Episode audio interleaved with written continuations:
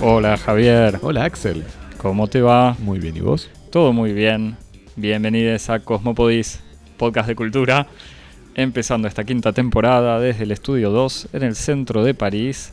Reunidos hoy para hablar del regreso a los cines y al cine. ¿Y a qué cine? Que es Annette, la última película del francés Leos Carax. Javier, Axel. placer tenerte acá de nuevo Sí. en el estudio, estar juntos grabando. Volver a haber salido, salido del, del búnker este, sanos y salvos. Seguimos estando en todas las plataformas de podcast. Eh, estamos en todas las plataformas de podcast, así que seguí escuchándonos en todos lados. Y si te gustó, ponenos una nota, déjanos un comentario, recomendáselo a todos tus amigos, eh, amigos, conocidos, etcétera. Seguimos en Twitter y en Instagram en arroba cosmopodis.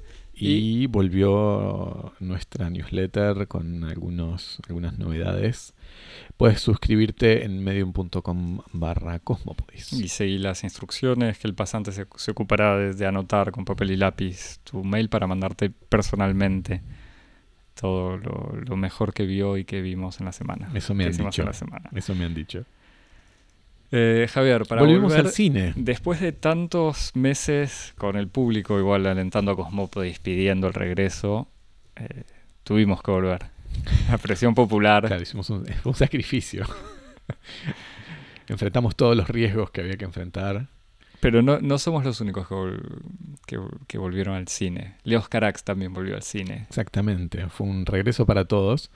Casi una, una década después de Holly Motors, eh, otra película que nos gustó mucho, Leos Carax vuelve al cine con su sexto largometraje en 60 años de vida y más de 35 de carrera.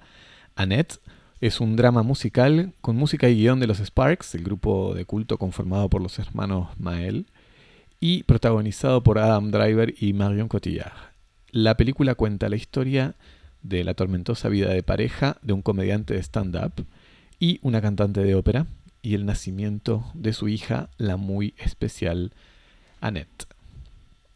Axel, ¿qué, qué pensamos? De- desde que se anunció y que había salido la primera imagen de, me parece que era el póster de, de esta película, el gran, me parece que el pánico de todos, y casi que me excluiría de ahí adentro, era que se trata de una comedia musical. Comedia musical transformado en drama musical, eh, porque no, no sé si de cómico no tiene nada más allá del personaje, Eh, pero digamos, Carax, eh, héroe del cine francés, director culto, Héroe, héroe es eh, héroe en, en- en el sentido antihéroe del cine francés, quizás este director culto, admirado y respetado. No sé si casi tanto como odiado, pero también odiado por mucha gente.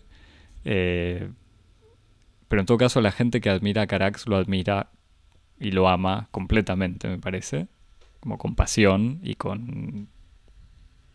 No, no quiero decir violencia, pero defendiendo sus posiciones únicas en el cine francés contemporáneo y en el cine mundial contemporáneo, me parece. Un autor de una originalidad eh, impresionante que nos promete, o nos prometía antes de que saliera la película, una comedia musical o un musical con Adam Driver y Marion Cotillard. O sea, con dos grandes estrellas. Eh, Casi como una- la película hollywoodense de Leos Carax. Tenía pinta de que iba a ser eso. eh, así que obviamente todos tenían Y que lo es, a su Y que lo es, totalmente. Eh, todos tenían miedo. Yo que ya he pasado muchos episodios de Cosmopodis criticando, diciendo todo lo que no me gusta de la comedia musical. Gracias por no obligarme a reactivar los tópicos de nuestra... Cuando, obviamente cuando empezamos a preparar este programa, pensé, dije, vale la pena mirar La La Land, que es la película que odio y que nunca vi. Eh, y me parece que no era necesario. Eh, así que no lo hice, así que no la voy a comentar. Pero, eh, digamos, se podían esperar muchas cosas de una comedia musical de Leos Carax. Lo que yo esperaba era pasarla bien en el verdadero sentido de la palabra en el cine. O sea, pasar un momento único, lleno de sorpresa y de emociones. Y me parece que ese es el, La no promesa principal, cumplida. pero la promesa cumplidísima. Después que te guste o no la música de otras cosas, puede ser otro tema. A vos, Javier, que te... Sí, a mí me pasó algo parecido, casi que está de más decir que efectivamente Annette fue mi regreso al cine después de un año y medio de no haber ido al cine. Los otros días estaba tr- tratando de recordar cuál había sido la última la película previa que fui a, ver antes de, de, de dejar de ir al cine por el, el COVID y la verdad es que no me acuerdo, y tengo el recuerdo como reprimido de que había sido algo no memorable. Y estamos, sí, totalmente satisfechos con eso, de que ha sido efectivamente una, una experiencia muy cinemática y muy satisfactoria. que que me parece que el- uno de los principios, uno de los temas con una película como esta, o con una gran película en general, es que a veces uno no sabe por dónde empezar. Y yo cuando estaba tomando notas y pensando como, bueno, ¿cuál sería el primer elemento para, para evocar? Eh, no sé si es evocar los primeros segundos, que ya son casi un programa, que uno entra en la sala, eh, se apagan las luces, tendrás trailers y otras cosas, pero la película empieza con una voz, que es la voz de Leos Carax hablando en inglés, diciendo eh, algo así como Damas y Caballeros, el espectáculo está por empezar. Si usted quiere cantar y gritar, no lo haga. Contenga su respiración o algo así. Esto no lo, no lo anoté y no lo digo exactamente, pero eso ya te, te mete en, en, un universo. Pero al mismo tiempo, digamos, ese es casi anecdótico para el resto de la película. O por lo menos es un principio, ya lo hablaremos quizás de, el cine de Carax, pero es anecdótico. Y el resto, o sea, uno sabe si evocar esto como acabo de hacerlo, spoileándome a mí mismo, o si al revés, empezar a hablar del final y de la satisfacción final de la película. Me parece que uno tiene que vivirla o la vive como una especie de montaña rusa en donde entras y te tenés que dejar llevar y no vas a poder salir eh, de ahí y salís quizás habiendo sufrido, habiendo tenido miedo, habiendo transpirado, pero con la satisfacción de haber pasado por algo y haberlo compartido con, con mucha gente. Bueno, partamos de, de- de- de esa metáfora que utilizás, que es la metáfora de montaña rusa, en donde la idea es que uno está aferrado a una silla y uno recorre un riel que ha sido montado por un genio maligno y que, y- que te produce una serie de emociones que están predeterminadas y preestablecidas por un circuito que está cerrado sobre sí mismo. ¿no? Esta es un poco la idea de la, la montaña rusa y que se utiliza tanto como metáfora de, del, del cine o de la experiencia del storytelling. Me parece que es interesante comenzar diciendo que en cierto sentido Annette es una montaña rusa, por utilizar esa imagen, muy distinta de la que es Holly Motors. Hmm. Eh, en el sentido en el que Holly Motors es una película que está construida por una serie de viñetas que no tienen prácticamente ninguna conexión narrativa entre sí, salvo una especie, una especie de metanarración que es casi como una especie de, de reflexión sobre la naturaleza del espectáculo o del, o del teatro, pero que básicamente cada una de estas viñetas tiene una historia que está autocontenida y que están puestas en escena casi por la belleza del gesto de eh, contar cierto tipo de historias con cierto tipo de convenciones. Es como una especie de sucesión de géneros que van desde la película naturalista francesa hasta la película kung fu, hasta el cine de ciencia ficción, todo en la misma película. Y esa sucesión... que igual, discúlpame, no son sketch. O sea, no es, no pretende ser una especie de pastiche de géneros. Es algo mucho más perturbador. Como es un personaje que va paseando sin que sea evidente. Bueno, esa es la Carax- metanarración.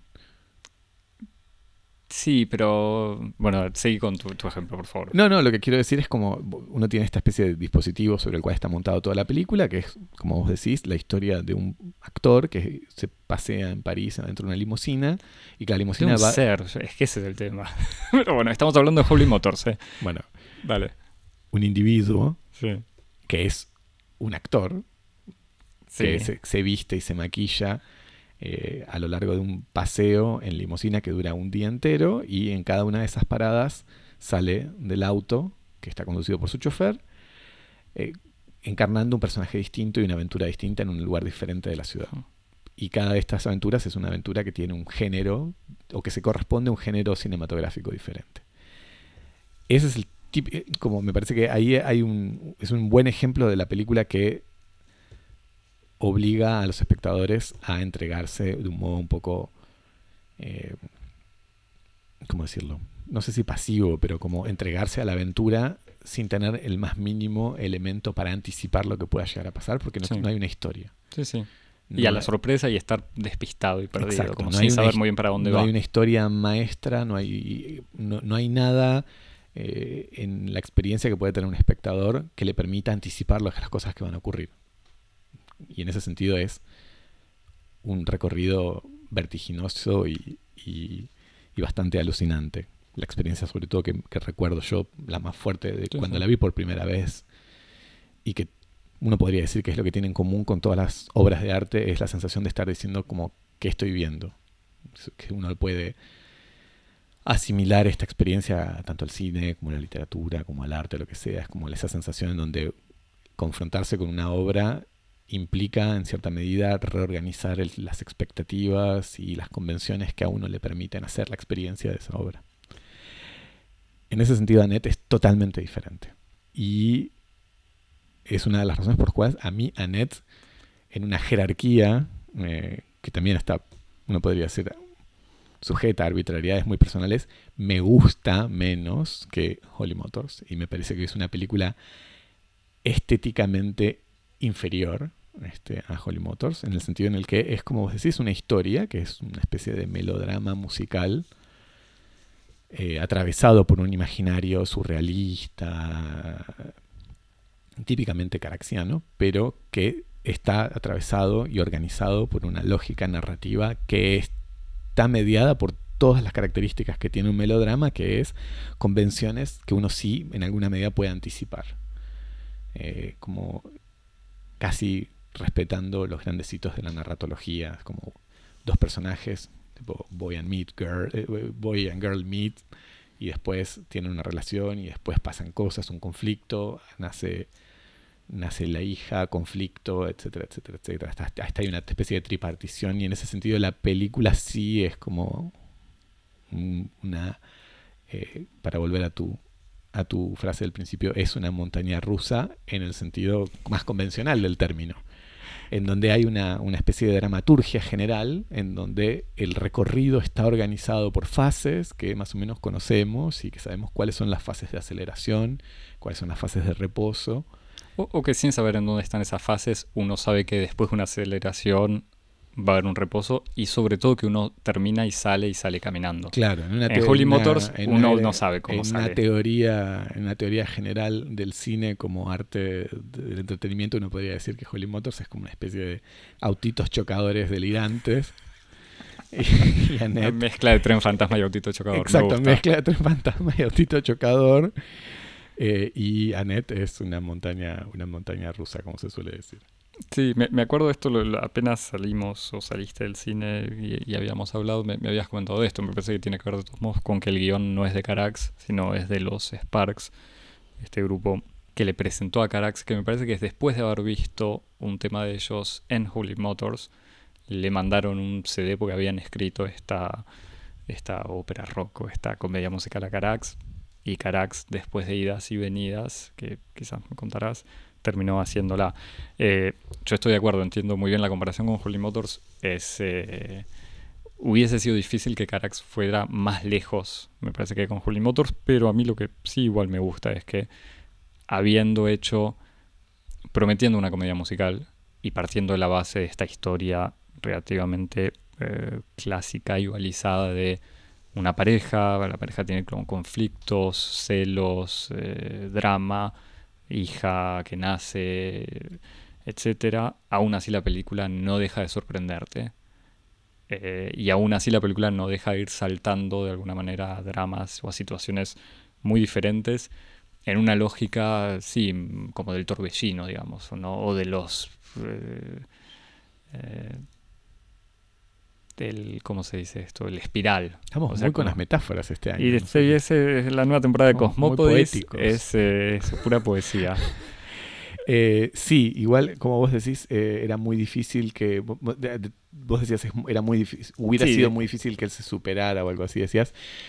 A mí me parece que más que muy difícil, no, es tanto una lógica de superación en la que uno presupone que toda obra va increyendo y que cada obra es mejor que la anterior o en progreso o lo que sea. Pero lo que está claro es que es imposible hacer una película, y me parece que es un problema como de, límites y posibilidades de los géneros, es imposible pensar en una película hollywoodense que no tenga historia. Y si uno puede decir que Annette es la película hollywoodense de, de Carax, el elemento fundamental del cual él tenía que comenzar y a partir del cual, en todo caso, él tenía que producir un elemento de divergencia es el hecho de que fuera una película narrativa. Uno puede decir, bueno, Holly Motors está dentro de la filmografía de Carax como una especie de elemento que va en camino hacia la abstracción, como hacia la destrucción del, relato, en un recorrido como que uno podría decir como típico del, del, de, de, un cierto espíritu del cine de vanguardia, de autor, del, del, cine europeo o del cine de autor en general, si él vuelve a intentar o vuelve a probar o experimentar en otro tipo de convención, en otro tipo de concepción del cine, como el, cine hollywoodense, el efecto o el resultado que va a obtener es necesariamente una película narrativa. O sea que en ese sentido son como, bueno, Carax rifeando como en dos registros que son distintos y que tienen distintas posibilidades y distintas limitaciones. Y, no, y, y retomando más el género de la comedia musical, que cuando uno ve las películas de Carax, no es la primera, digamos, no, es un autor que presta mucha atención a la música y que tiene eh, grandes secuencias con música, o donde la música forma parte de, la puesta en escena.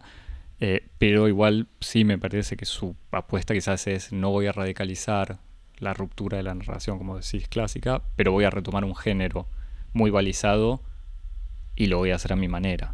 Sí, igual, no sé, yo tengo la impresión de que como para sucumbir también a, la facilidad de la, analogía, como hay algo en el modo de reinterpretar la posibilidad del melodrama en Leos Carax que me hace pensar como una especie de fusión medio bizarra de como Jacques Demy y David Lynch, que son como dos autores que tienen un modo de eh, explorar casi la, la, una especie como de identidad reprimida circense que está inscripta en la historia del cine, o sea, en la historia como el, el comienzo del cine está muy relacionado con este arte popular en donde había proyecciones casi en, carpas en donde la gente iba y se tocaba música en vivo y era como una especie de fiesta, como, nada, como la conexión que existe entre el cine y la fête foraine, como la, fiesta popular, eh, y como esa, esa especie de, de identidad circense de, del cine contiene una dimensión un poco más, eh, ¿cómo decirlo? Un poco más misteriosa que un, simple género teatral o un simple género, simple género, artístico y que tiene que ver como una especie de dimensión casi ritual, eh, casi mágica, en donde la música in, inyecta al cine un elemento que es un poco ajeno y que es un poco irreductible a la lógica de la narración, ¿no? Como el, cine tiene, está atravesado, uno podría decir, por dos fuerzas, ¿no? Como su racionalidad, su linearidad, que es el guion, la historia, las personas que hablan, eh, y que hace que el cine o cierta percepción e historia de la teoría del cine asocia el cine como el arte más realista, que nos da como una ventana de la realidad, y la música que le agrega esta especie de, de elementos de sobrenatural, sobrenatural, onírico, estetizante, romántico, y que lo que hace es como enrarecer esa percepción del cine como arte naturalista, ¿no? Hmm. Y entonces me parece que ha habido como una naturalización de ese elemento mágico de la música en el cine, en el sentido que ya ni siquiera nos damos cuenta que funciona así, sobre todo porque el cine de Hollywood está tan construido alrededor de, del apoyo lírico de la música en el cine que se ha, como se ha perdido de vista el hecho de que la música funciona como esta especie de elemento mágico eh, de las narraciones y que, insisto, está tan relacionado como con, con la historia de, del cine en sus comienzos, y que hay ciertos autores que tienen esta capacidad para conectar con este elemento un poco mágico, un poco ritual, eh, como Lynch y de mí, me parece que Carax está como en esa especie de, de, de crossroads, como de, de caminos cruzados, eh, en donde la música permite enrarecer, oscurecer, conectar como con la dimensión inconsciente de los relatos. Eh, y que en ese sentido es como un campo de posibilidades. El musical es mucho más un campo de posibilidades que un campo de limitaciones. Sí, sí, estoy muy de acuerdo. Pero por, eso me da la sensación que el uso para, resituar la película es un musical no en el sentido en el sentido que hay canciones interpretadas por los actores barra personajes eh, en la película y que reemplazan el diálogo, o sea, situaciones que en la vida real, entre comillas, serían habladas, que acá son cantadas, pero no funciona, y ahora de vuelta no puedo hablar de La La Land porque no la vi, no funciona en el sentido espectacular de este es el número de danza o donde Adam Driver va a bailar, sino como que la música aparece, va y viene y es como una manera más de comunicar. Pero me parece donde es interesante es que temas que aparecen, como decías, en Holy Motors, o sea, el tema de la actuación, o sea, este actor, como lo llamas, al señor Oscar, que es este hombre que se maquilla y hace de personajes, todo esto en, una película. Acá en la. O sea, el tema de, de que es un personaje, que es una actuación, que es una puesta en escena, que es un, una verdad, una ficción, aparece constantemente en la historia que se cuenta. O sea, está quizás no tanto la cantante de ópera, aunque sí, porque está todo el tiempo sufriendo y como, como una, un personaje dramático de una ópera, pero también el humorista que juega constantemente con eh, la provocación y la verdad y, y tiene momentos de, de, escándalo en donde él cuenta en, como si fuese un sinceramiento diciendo no, maté a mi mujer y el público se ríe pero duda, sospecha y él dice sí, la maté, estaba ella en la cama y me abalancé sobre ella y le empecé a hacer cosquillas y la maté eh, de risa. Y el público entiende que es una broma, pero al mismo tiempo va más lejos. Dice, pero después la vi muerta y me intenté suicidar. Pero me hacía cosquillas y no me moría de risa, no estaba riéndome.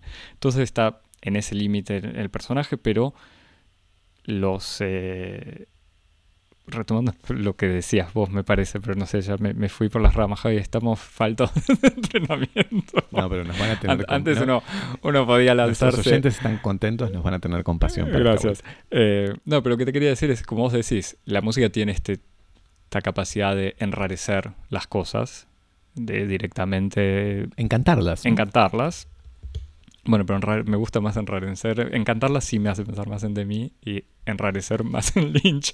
Pero digamos, en los dos justamente me parece que eh, si el cine de mí es interesante, es porque conecta con, una, con una idea mucho más profunda de lo que es eh, como el elemento sobrenatural del lirismo. El lirismo no es simplemente algo edulcorado, que es como la lectura ingenua que uno podría hacer del cine de mí, mm. como una representación un cine que hacía una representación edulcorada o, exagerada, como es la representación de la realidad en los musicales, sino que está relacionado con un elemento mucho más profundo que es como el, corazón de lo desconocido dentro de la realidad.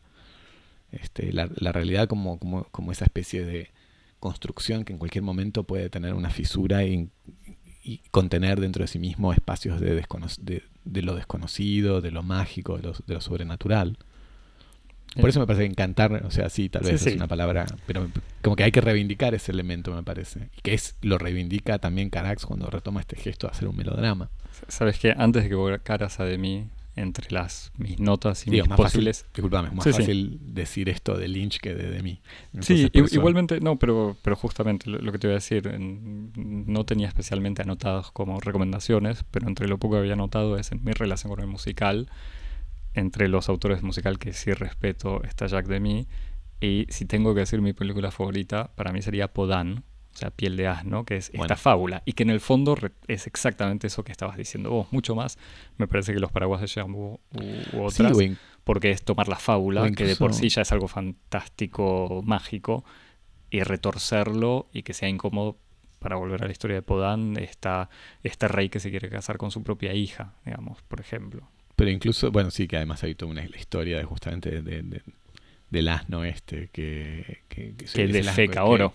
Que caga, caga, joyas y este es el, origen de, la fuente del, del, En fin, habría como tú. No, no, es, es una película absolutamente maravillosa en, el todo sentido. Pero para incluso agregar otro, como otro granito de arena, esta especie de, de cierta tradición de, un cine francés que está como en una especie de zona eh, como interesante entre el cine más convencional y, popular y al mismo tiempo que está haciendo otra cosa, y que tiene que ver en donde esta otra cosa, entre comillas, está en gran medida atravesada por la música, pienso en Tati, eh, en donde también es un es un, cine que está trabajando con la música justamente para producir, eh, como inyectarle estos elementos de, de, magia, de, de cuestionamiento de, la racionalidad del cine.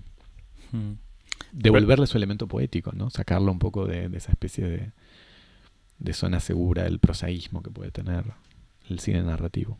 Sí, y, aún así integrar, eh, por eso la gente, bueno, sí, la, gente que critica a, a, Carax, en el fondo no importa, pero digo, cuando se supone que Carax es solamente un despliegue de situaciones oscuras y medio surrealistas con una especie de, llave escondida por la interpretación, me parece que no. De todos modos, en Holy Motor se puede discutir que sea así o no. Eh, me parece que no. Y sobre todo en Annette, me parece que lo interesante también es que no por ser. Eh, para podemos decir esto, no, lo dijimos, pero el personaje de Annette, o sea, el, bebé de Adam Driver y Marion Cotillard. Y la hija. La hija. Es una niña después. Eh, no es necesariamente un spoiler, pero si alguien no quiere saber cuál es este elemento de sorpresa, no me escuchan en los próximos dos minutos, a partir de ahora. El bebé cuando nace uno lo ve a Marion Cotillard embarazada y el bebé es una marioneta. Y es un elemento que uno puede o no conocer antes de ver la película. De vuelta se pierde quizás un pequeño elemento de sorpresa, pero termina funcionando extremadamente bien eh, en todo sentido, no solamente sobre la metáfora explícita, no me acuerdo de vuelta, Javi. Estoy, empezamos a grabar muy tarde. Tomé mucho café y estoy perdido. ¿Es la parte en que vas a empezar a hablar de Chucky, el muñeco maldito? yo lo entendí como una referencia a Chucky. No, eh, no, pero lo que iba es que estos usos de Carax de elementos, pensando entre Holy Motors, pero esto, estos elementos oscuros, no son. No hay que verlos ni como metáforas obvias, pero también son elementos, me parece que él va tirando sin pretender tener una teoría de vuelta que sea sobre la actuación, sobre la realidad, sobre el espectáculo, pero al mismo tiempo, como diciendo, acá están estos elementos, como los va mechando en la película, no para responder o proponer algo, sino como para decir, bueno, esto es un problema, a ver qué se puede hacer y qué sale. Entonces la película retoma, como decía antes, el tema del espectáculo, el tema de los celos, no solamente en una pareja, sino también lo que es el éxito, eh, el drama, el tema que evoca constantemente el personaje de Henry, o sea, Adam Driver, de la fascinación por el abismo. Eh, y ya volveremos a otras cosas, el tema de la intimidad y de la vida pública, pues son dos estrellas con elementos así de paparazzis que los persiguen constantemente, toda la violencia, eh, que puede haber una relación, una especie de amor-odio constante.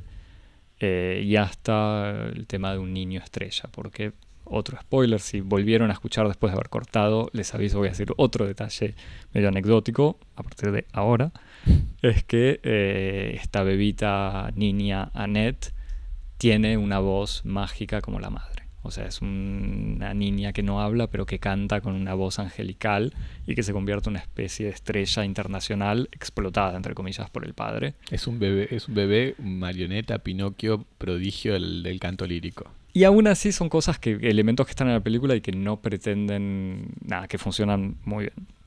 Pero bueno, y todos estos elementos me parece que Carax no hace su película sobre la explotación de los niños o su película sobre el spoiler, femicidio, o su película sobre Michu, como si se dijo, que también aparece, sino que son como elementos que están, que forman parte de la sociedad del espectáculo, guiño guiño, o de la sociedad de Hollywood, de Hollywood o del, de cualquier cine industrial, eh, o incluso cualquier cine justamente de autor, que de todos modos está en constante diálogo con el cine industrial.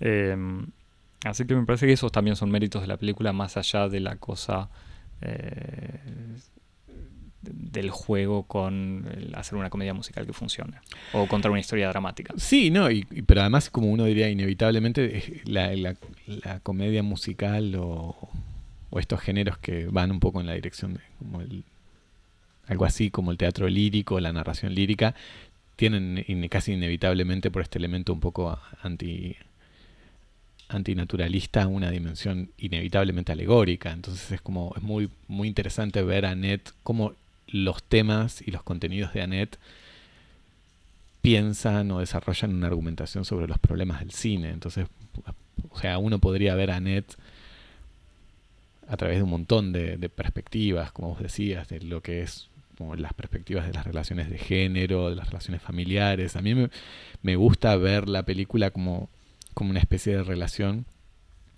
de, de, la unión monstruosa entre la alta cultura europea y la baja cultura norteamericana, como encarnado uno en esta especie de cantante lírica que, que es portadora del estilo, la elegancia, la clase, el prestigio, el talento, el refinamiento, el savoir-faire y esta especie de personaje que encarna el stand-up como, como, así como arte por antonomasia de la cultura popular norteamericana y que es un poco el histrionismo, el, la vulgaridad, eh, la, la, política y la poética de la intensidad y del shock, eh, y cuando estas dos fuerzas se unen, producen como un monstruo, eh, que es esta especie de criatura imposible, eh, una marioneta, literalmente, que va en dirección a, ser como una especie de instrumento del espectáculo. Entonces hay algo como de una especie de, teoría de la cultura que está en juego en esa especie de, unión imposible, en donde además, bueno, entre otras cosas, lo que pasa es que finalmente Adam Driver mata, porque no puede soportar, porque él está, eh, este, este comediante de stand-up, está habitado por la, por la ambición de ser un artista respetado y no soporta que su mujer lo sea y lo sea de un modo casi natural y sin esfuerzo. Entonces, ante uno podría ver que está inscripta esta especie de voluntad de destrucción de la cultura popular a la alta cultura en esa especie de mala conciencia permanente de, desear ser otra cosa que sí misma. Entonces uno podría ver a Ned en todas estas este, posibilidades que, no lo reducen a, a, la, a, la, mera comedia musical, familiar, relaciones de pareja, cuestiones de género, drama, o, al drama autobiográfico, porque también están estas... Eh, ese otro elemento bastante interesante. Coordenadas. Que al mismo, ¿cómo decirlo? Es, no es necesario para ver la película. Yo vi la película sin conocer esta historia personal de Carax y cuando la lo leí y después cuando volvió a ver la película me aparece como una especie de dimensión aún mucho más eh, perturbadora y oscura que hace 10 años, justo antes de Holy Motors, la mujer de Carax eh, y madre de su hija, hija que aparece en la primera escena de la película, eh, murió. No queda muy claro en realidad si es muerte por suicidio, pero todo a entender en todas las notas que salieron que, se suicida y... Una muerte trágica que lo dejó a Cagax con una niña pequeña que tuvo que criar... Sí, una niña de 5 años me parece o algo así. Y entonces el más que el fantasma, es como una especie de presencia eh, angustiante a lo largo de toda la película, porque obviamente la película vuelve a tocar estos temas, de la paternidad eh, sola, casi la, presencia del fantasma de la mujer muerta, eh, la hija sola, la relación entre protección y, odio y, lo que significa la hija como restos de la madre en, la presencia. Hay un montón de elementos que hacen que le dan una capa aún más Sí, o incluso la misma relación amorosa como entre la pulsión de vida y la pulsión de muerte. Eh, otro elemento para pasar a, dos puntos más, uno que no evoqué, eh, pero que quizás era el primero, me parece que lo que sobre todo hace que esta película valga la pena ser vista es que la música está buenísima, o por lo menos a mí me encantó, y me parece que una condición quizás para que una comedia musical funcione es que la música funcione, y a mí por lo menos me gustó bastante la música, incluso con el detalle de que Carax hizo que los no, no están actuando o cantando sobre una grabación, sino que la música está tomada en vivo. Mm, O sea, los temas están grabados en vivo, entonces eso obviamente le puede dar cierta fragilidad a las voces, sobre todo de Adam Driver en algunos agudos que uno dice como Adam, ¿dónde- ¿qué pasó? Yo sabía- creía que había sido a Juilliard. Es lo que te iba a decir, el, el que Eh, fue, el que fue a- antes de ser Marine, no, después de ser Marine fue, fue a Juilliard. Pero bueno, todos cantan muy bien y Marion Cotillard, aunque todo daba o todo hacía suponer que Marion Cotillard no cantaba en serio, parece que sí. Pero Eh, ¿cómo él no había, ella no había actuado? bueno, había en- actuado de Piaf, de claro. Piaf en- No, no, pero es bastante impresionante. Y a todo esto, uno de los comentarios que, eh, si no salió en la prensa, por lo menos era lo que comentaba yo con mucha gente, Marion Cotillard, que no tiene para mí, eh, o no es la actriz favorita de mucha gente, la verdad que está muy bien en esta película, justamente porque encarna un personaje así medio eh, fantasmagórico y, y amargo. Pero bueno, no sé, no sé cómo lo viste vos. Eh, o sea, con- no, pero con un carisma vacío, digamos, con un carisma, con un carisma hecho de su seriedad y, y- y sus ojos y nada más. Pero después el otro elemento, y ahí sí me parece que es el que, que tiene que ver con el placer de ver esta película en una sala de cine, es una película hecha eh, con una maestría de lo analógico, digamos, que incluso la escena eh, no sé si es icónica de la película, pero que es la escena del póster, que es el naufragio o la, una situación dramática que un poco contaste en un barco, está filmada en lo que es casi evidentemente un cine, no sé si es un cine, pero por lo menos una proyección que proyectan eh, olas y, y relámpagos y, y rayos y agua tirada a baldazos por gente del equipo técnico alrededor y una plataforma que se mueve, pero digamos, tiene toda una, hay una situación del uso de las luces, del uso de los espacios muy analógica que da gusto. Sí, que incluso me permite volver a lo que yo decía antes de como esta especie de poética un poco arqueológica del cine, como de, de volver a los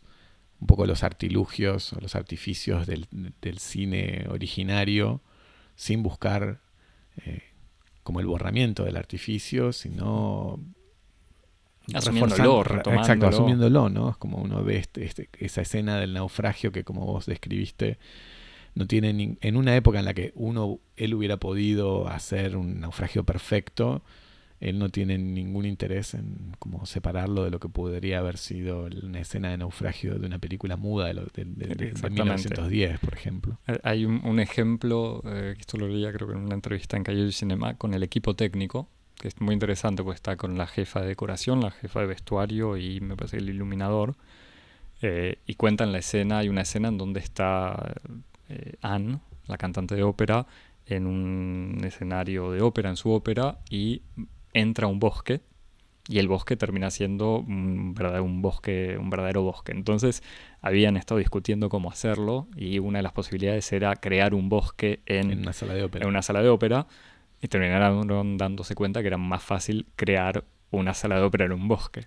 Entonces, este tipo de reflexión, incluso de cómo, eh, cómo resolver estos hechos, cuando obviamente cualquier película, incluso con poco presupuesto, quizás incluso con poco, sobre todo con poco presupuesto, hubiese usado una pantalla verde y otra cosa. Em, pero sí, estos elementos, como vos decís, son una especie de vuelta.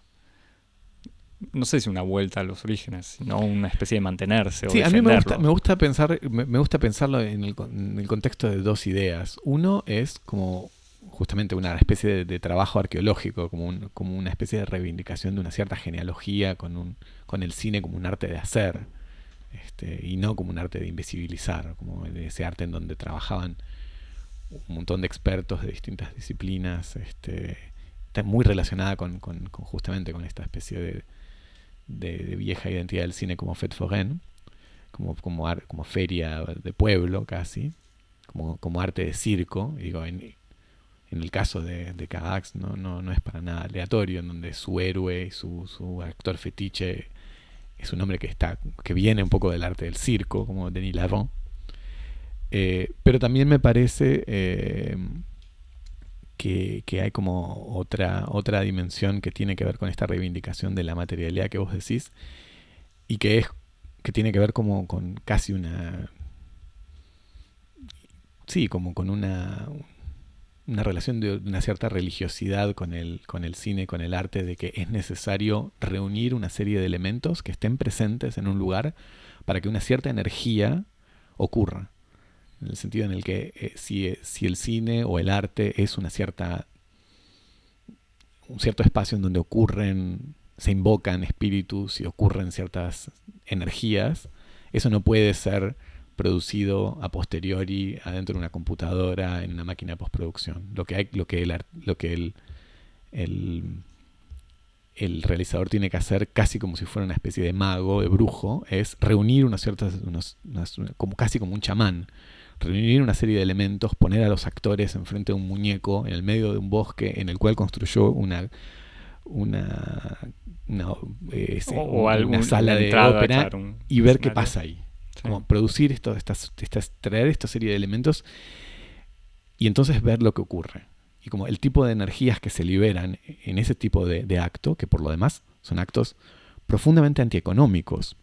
Y en ese sentido, como Kax eh, está haciendo una película hollywoodense en contra de todas las lógicas de, la gestión del cine norteamericano, eh, hay como esta especie de dimensión chamánica, ritualística, mágica del cine de Carax, en donde él mismo pone en juego elementos de su propia biografía, sus miedos, sus preocupaciones, para producir un, cierto acto, ¿no? Y creo que Annette funciona y transmite esta especie de experiencia muy fuerte porque las condiciones están dadas para que ese tipo de, acontecimiento en la pantalla ocurra y que no pueden ser eh, reemplazados por un simulacro. Es necesario ese tipo eh, de configuración para que esa magia del cine ocurra. Sí.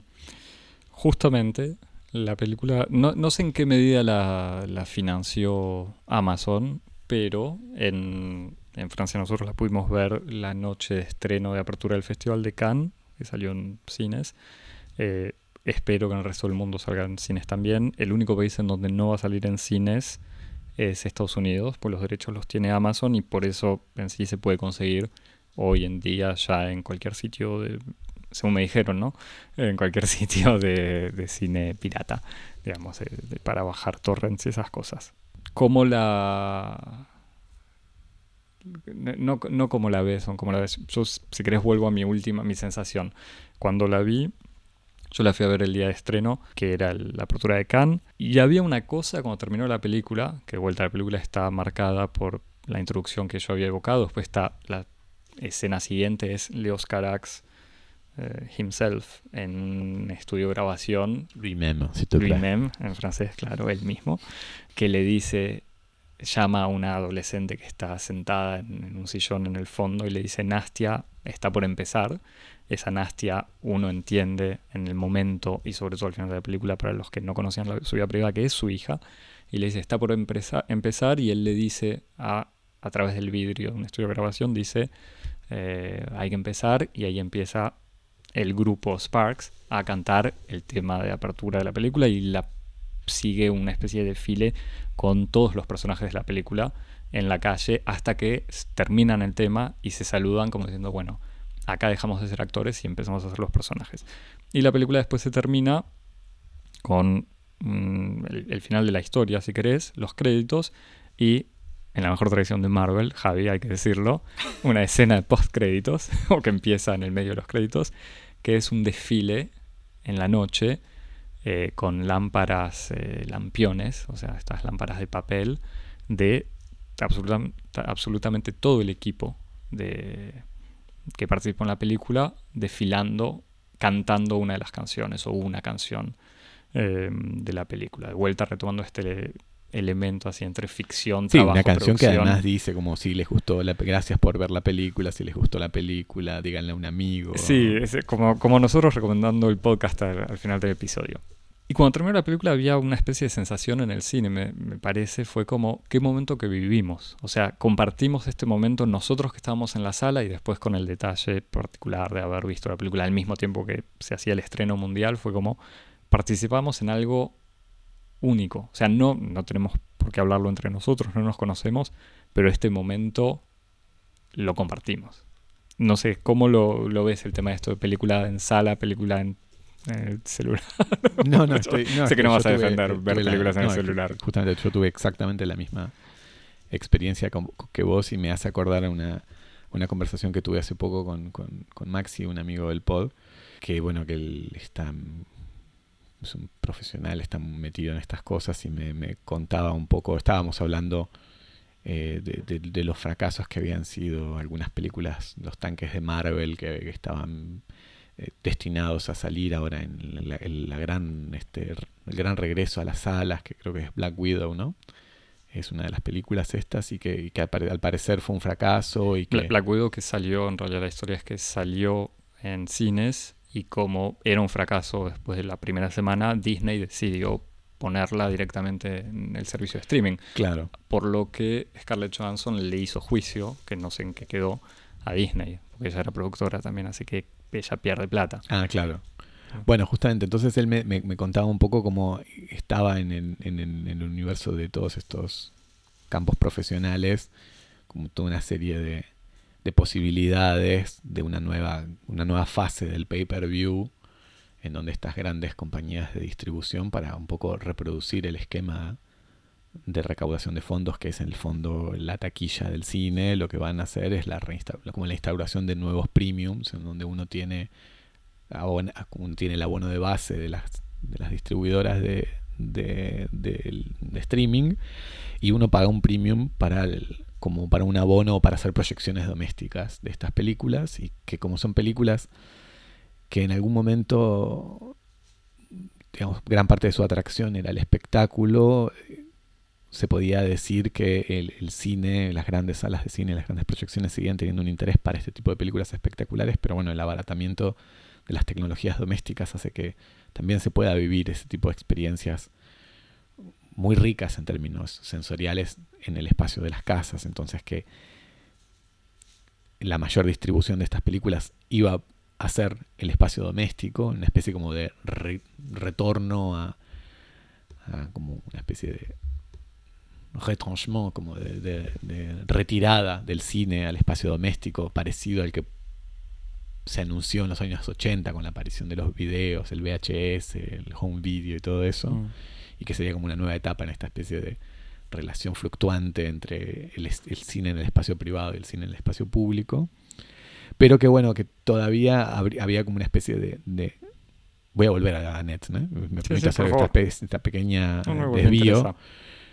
pero que el cine, la proyección cinematográfica de estos tanques de, de Marvel y eso van a seguir saliendo en los cines, tal vez con, con tarifas cada vez más caras, para un público en nicho que considera que la experiencia colectiva es como irreductible a la experiencia doméstica, porque ellos no solamente quieren ver la película en alta calidad y con audio, que es en última instancia aquello que la tecnología está logrando cada vez reproducir con mayor eficacia dentro de los hogares, sino algo que la tecnología no puede sustituir en ningún hogar, que es la experiencia colectiva. Entonces es como todas las personas que van, no sé, fanáticos de Marvel, de DC, y que van vestidos y que van el la noche del estreno y disfrazados y gritan, interactúan con la pantalla. Toda esa, esa dimensión colectiva, ritual del cine, no, no, la, no la puede sustituir la- el espacio doméstico. Y entonces, él me contaba todas estas cosas. Fue una conversación que tuve con él en este verano. Yo ya había visto a Annette. Y lo que yo pensaba es como, decía, ah, bueno, él me decía, este es un horizonte eh, de supervivencia del cine en las salas. Y lo que yo pensaba es como, bueno, yo veo, por lo menos en mi propia experiencia personal como espectador de cine, una especie de espacio insustituible del cine en salas que no está tan asociado al cine como espectáculo, que uno es como es lo que uno pensaría intuitivamente, naturalmente, sino como para mí la sala va a seguir siendo un espacio privilegiado para mí para ver lo que podríamos llamar, de un modo un poco rápido, como una abreviación, cine de autor. Como creación, cine independiente si querés, pero cine de autor, porque el, como vos decís, las condiciones que se dan para la recepción de, de una película en el cine son insustituibles a la experiencia doméstica y muchas películas exigen precisamente condiciones fuera de lo común, fuera de lo cotidiano, por lo menos. Como la, idea de que el arte tiene que estar por fuera de lo cotidiano. Y por fuera de lo cotidiano es no en tu casa, no sometido a interrupciones, no compartiendo el tiempo de la vida de todos los días, comiendo, mandando mensajes, sometido a interrupciones. Y es como, decía, el cine va a seguir siendo, por lo menos como régimen de experiencia, insustituible en salas para estas películas. Como incluso eh, aunque no sea como un argumento técnico, sino es como un argumento casi este, de régimen de experiencia, en donde estas películas no van a poder ser vistas como deben ser vistas. Ya no es el argumento Scorsese o el argumento Nolan de que, ah, mi película que yo te la filmé en un IMAX con una con un, con un negativo de 70 milímetros, me la ves en el celular. No, no, no va por ahí la cosa. Va, es como, en el fondo, un argumento mucho más profundo, casi metafísico, de que esa experiencia de, extracción de, la vida, de lo cotidiano, para llevarla a otro lado, a otro espacio diferente, distinto, en donde se puedan tener otro tipo de experiencias y otro tipo de experiencias que por otra parte iluminan la propia experiencia cotidiana, no pueden ser tenidas, no pueden ser acogidas en el living con los ruidos y las interrupciones de la vida cotidiana. Exige otra cosa, exigen esos templos, si querés decirlo, como son los cines, pero que incluso yo lo pensaba para utilizar términos un poco más laicos en esta conversación, como son las bibliotecas. En el sentido en que las, bibliotecas son esos espacios por fuera de la vida cotidiana, la vida doméstica, en donde uno puede leer los libros de una manera que no puede leerlos en la vida cotidiana. el modo en que se leen ciertos libros, y casi podría decir, hay ciertos libros que solo se pueden leer en una biblioteca, en donde hay otros tiempos, hay otro régimen de concentración eh, y, que ciertas obras exigen ese tipo de régimen y no aceptan otro. Entonces pienso como ahí hay algo todavía en el, en el, en el cine que, es insustituible a la experiencia de audiovisual doméstica y que Carax es un, en su modo de producir está reivindicando un poco esta, esta experiencia singular. Soy cosmópolis y apruebo este mensaje. no, estoy totalmente de acuerdo. Me parece optimista de tu parte. Pero, estoy de acuerdo. No, no, igual yo no digo que va a sobrevivir. Yo digo que si el cine desaparece, va a desaparecer esa experiencia. No es mm, optimista. Está bien. Ah, listo. Eh, digo, sí, sí, estoy... Eh, espero que sí. Eh, incluso con este amigo hablábamos y decíamos, bueno, esto como va a reformular incluso. Si esto fuera así, va como reformularía incluso la vida de los festivales en donde como los festivales van a ser como el lugar en donde uno ve cine en salas. Este... Bueno, es que eso me parece igual para tener otra charla, pero sí, el problema es tener salas dispuestas a pasar ese cine, y que quizás en una ciudad como París todavía la tenemos, ni hablar con una cinemateca en otros lugares. Exactamente. Quizás no. O sea, ahí ya entramos como una discusión ya casi uno podría decir de política y política pública y política cultural. Sí, totalmente. una, para mí esta es una anécdota que no, lo cuento siempre, pero a veces eh, cuando quiero hacerme el culto sí. Eh, yo la Dolce Vita la vi, no, pero la, vi por primera vez en un cine. Hmm. O sea, la en estos cines eh, del barrio latino que, pasan pelis viejas. Y al salir la Dolce Vita, no me acuerdo, pero dura como tres horas, ¿no? O sea, es que no me acuerdo. Es que me. Tanto, quizás era mi sensación. estaba cansado. larga, pero no. Pero mi sensación cuando salí fue además de haber disfrutado, me cambió la vida, fue como, por suerte la vi en el cine, porque en mi casa hubiese googleado la mitad de las cosas que veía, mandado algún mensaje, un montón de, me había, hubiese parado para ir a hacerme un té o lo que fuera.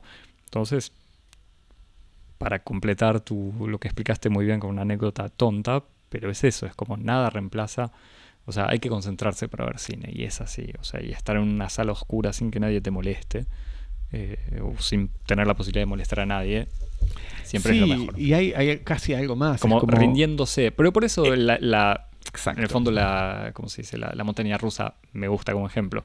Porque es esa situación que es como, bueno, de acá no puedo salir. Así que lo único que me queda es mirarlo. Sí, eh, esto, yo justamente quería, ya que estamos para volver a eso, es como, hay una cierta, una cierta dimensión en donde es necesario como entregarse a lo que el artista propone. Y es como, hay algo ahí en, como, una, como, hay un cierto modo de cuestionar o amenazar esa especie de ficción del individuo como soberano, eh, maestro de sí mismo, amo de sí mismo, en control de todos los parámetros, ¿no? Como en el, mundo en el que vivimos, como los parámetros tecnológicos van en la dimensión de decir que la libertad del individuo es la capacidad de configurar y parametrizar eh, su modo de existencia, ¿no? Como Netflix y todo esto es un poco el modo en que la experiencia audiovisual va en esa dirección.